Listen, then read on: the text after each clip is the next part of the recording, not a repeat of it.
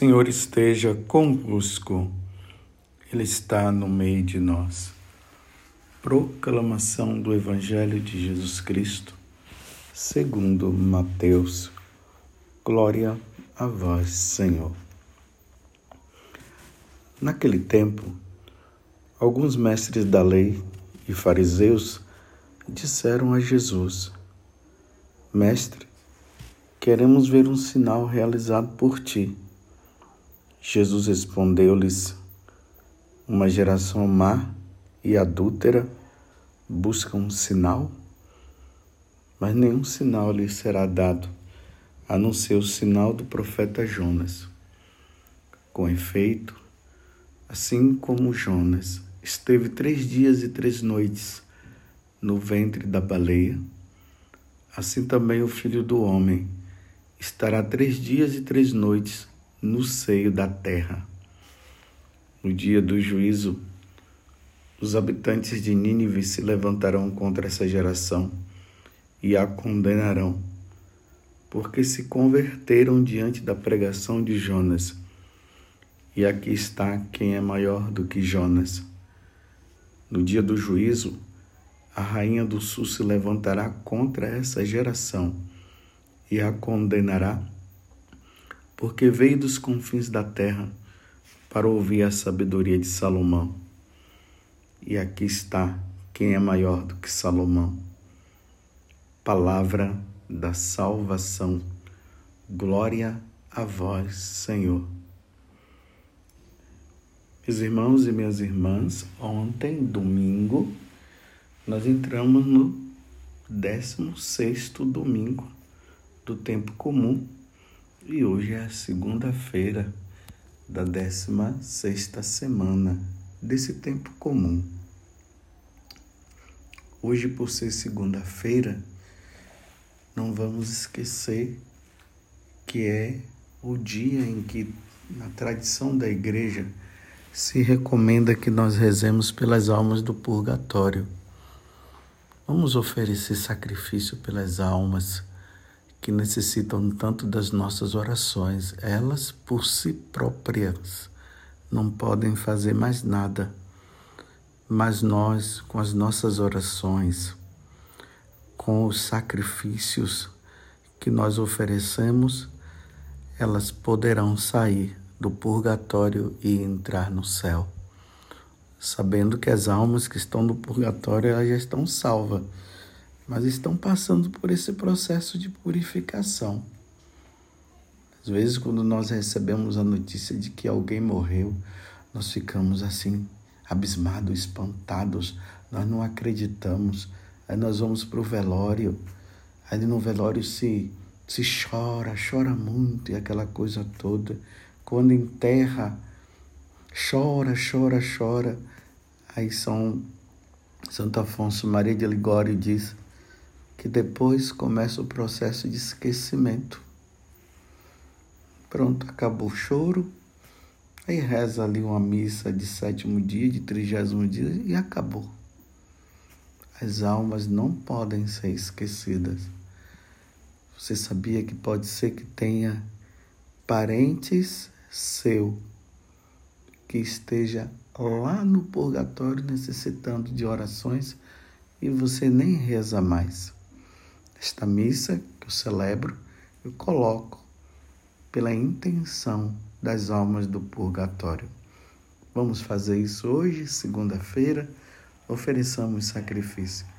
Será um benefício muito grande e as almas do purgatório agradecem. Vamos à leitura do Evangelho de hoje. Capítulo, é, Mateus, capítulo 12, de 38 a 42. Para iluminar melhor o evangelho de hoje, eu recomendo você ler o livro do profeta Jonas, que é um, um livro pequeno. Eu acho que em, em 15 minutos, acho que você lê. E também Segunda Crônicas capítulo 9 e primeiro livro dos reis, capítulo 10. que vai falar da questão da rainha de Sabá, que aqui fala da rainha do sul, que é a rainha de Sabá. Então vejam, uma comitiva agora vai diante de Jesus, uma comitiva, mestres da lei e fariseus. Eles vão sempre com a intenção má. Eles não vão com intenção boa, não. Eles querem pegar Jesus de qualquer maneira, porque eles não acreditam na divindade de Jesus. Na cabeça deles, sabe o que é que estava? É que Jesus é o charlatão. Veja só. Eles não acreditavam. Lembramos que eles chamaram Jesus de Beuzebu,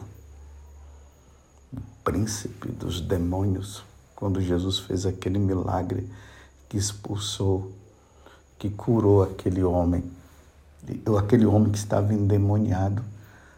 Eles chamaram Jesus de príncipe dos demônios. Agora, como eles estão querendo pegar Jesus, eles vêm e chamam Jesus de mestre. Tá vendo? Como diz os santos padres, eles começam bajulando Jesus, chamando ele de mestre, para depois eles pegarem, tentarem pegar Jesus em alguma coisa. Mas quem são eles, né, para pregar Jesus? Jesus é Deus. Como pegar? Não tem como. Sabedoria divina, Deus é a própria sabedoria.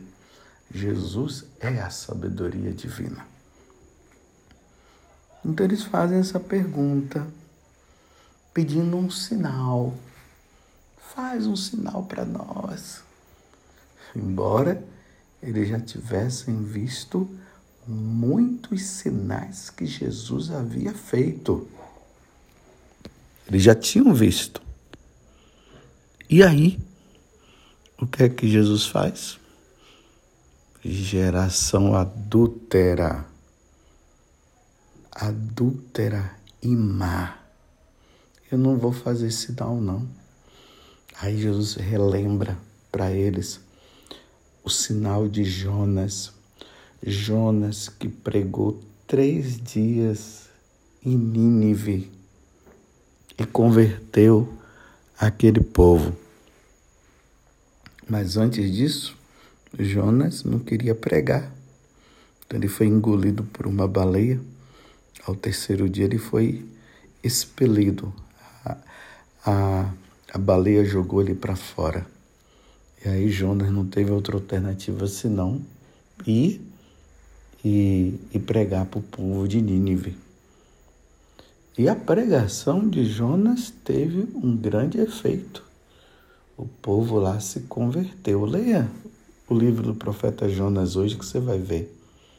Lá fala até que o rei convocou uma penitência para todo o povo e até os animais. Até os animais fizeram penitência para dizer assim que eles entenderam, porque se eles não se convertessem, um grande mal iria acontecer na vida deles. Outro exemplo que Jesus conta é da rainha de Sabá. Ela sabendo de Salomão, que Salomão era um homem muito sábio, ela sai lá do país dela e vai visitar Salomão. E quando ela chega lá, ela se depara com a grande sabedoria de Salomão. Ela era uma pagã e ela consta que ela se converteu. Então Jesus está falando aqui de duas mudanças que aconteceram. Uma com a pregação de Jonas e a outra com a rainha de Sabá, que foi visitar Salomão e aconteceu a conversão dela. E aí Jesus anuncia para eles: olha, ao mesmo tempo que Jesus fala que não vai fazer milagres, Jesus anuncia o grande milagre dele. Assim como o profeta Jonas Esteve três dias e três noites no ventre da baleia, assim também o filho do homem estará três dias e três noites no seio da terra e depois ressuscitará. Então Jesus está anunciando para eles: eu não vou fazer mais milagre para vocês, porque os milagres vocês já viram e vocês estão com um coração duro. Mas o que é que eu vou fazer? Vocês vão ver. Vocês me matarão. Mas ao terceiro dia eu ressuscitarei. É isso que Jesus está dizendo. Essa geração má e adúltera. Por que, que Jesus fala essa geração má e adúltera? O povo de Deus, os judeus, o povo de Israel, sempre foi tido como a esposa, a esposa de Deus. Deus é o esposo e o povo de Israel é a esposa. Então, diante dessa situação de não acreditar em Deus, de não querer saber de Deus, isso é como um adultério. É um adultério. Imagine uma, uma mulher casada e ela sai com outro homem. Um homem casado e sai com uma outra mulher. Isso é uma quebra da aliança, das promessas feitas. Então Deus está dizendo que o povo de Israel, através do comportamento dos doutores da lei e também dos fariseus, eles estavam agindo como adúlteros. Eles fizeram uma aliança com Deus e agora não estavam querendo saber de Deus. Vocês entenderam? Só que depois, com a vinda do cristianismo, a Igreja Católica agora é essa esposa. Jesus é o esposo, a Igreja Católica é a sua esposa. E essa esposa, ela precisa crer em Jesus. Ela precisa amar Jesus.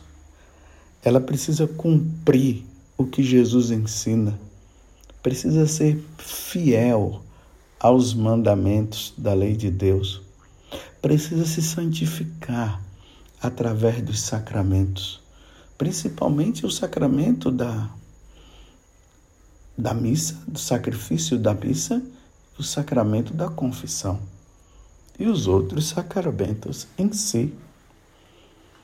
Mas vejam, dois mil anos depois. Veja como é que está a igreja. Essa geração também é ou não é má? Jesus ressuscitou? Claro que sim. Até um pagão poderá dizer assim: é, os católicos dizem que ele ressuscitou. E para nós católicos, ressuscitou ou não? Claro que ressuscitou. Se um católico não acredita na ressurreição de nosso Senhor Jesus Cristo, você já não é mais católico.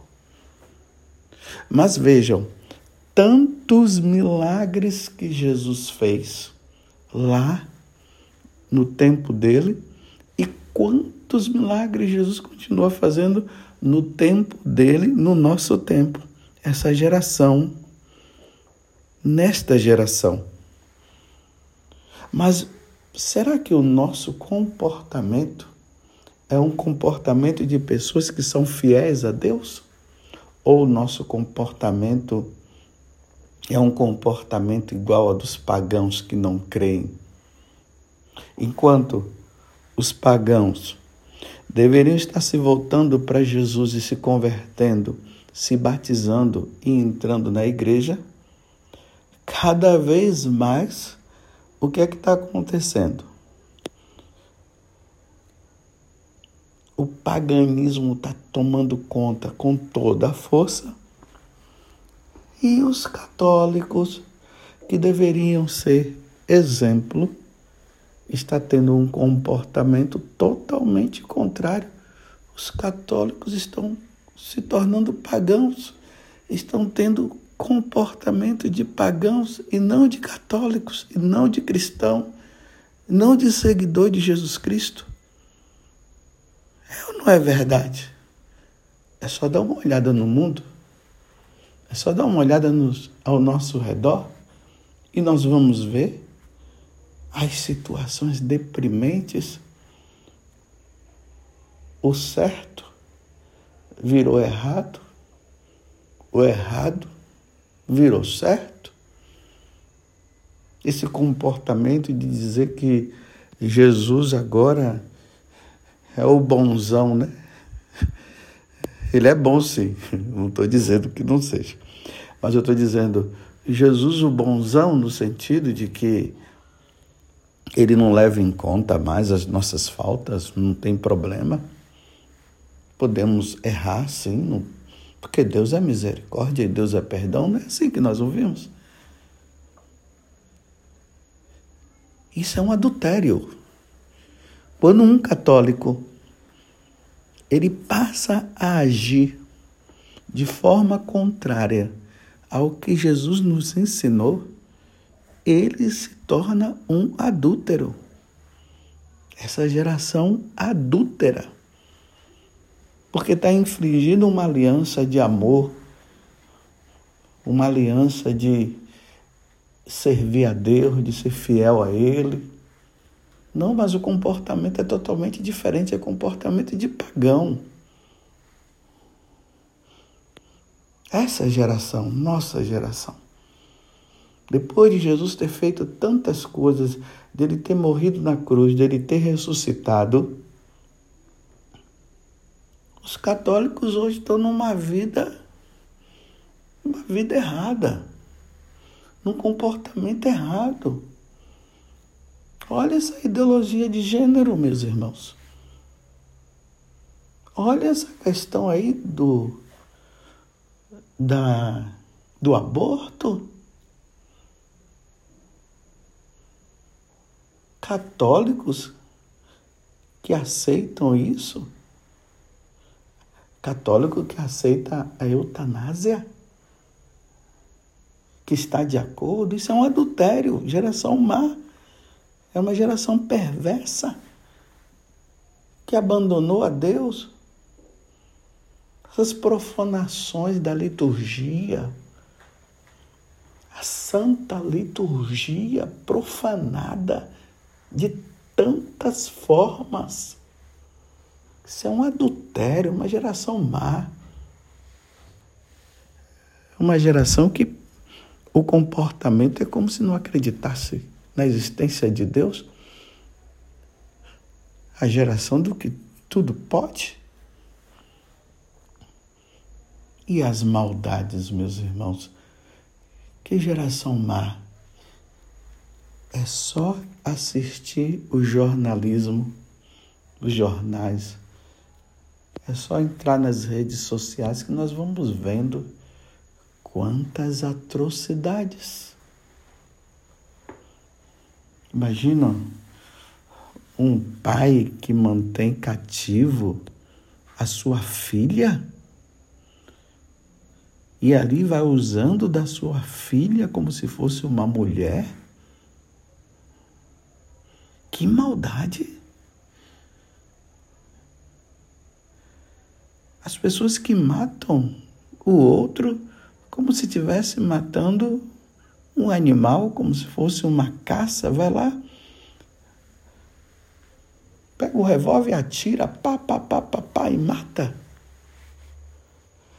Antigamente nós víamos isso naqueles filmes de bang bang, né?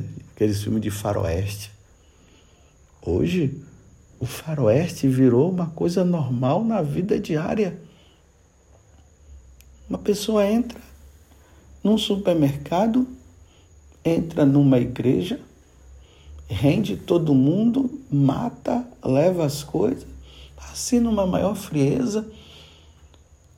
As pessoas vêm em cima de uma moto, tá uma pessoa andando ali, ele rende a pessoa, pega celular, pega as coisas, mata e vai embora na maior tranquilidade.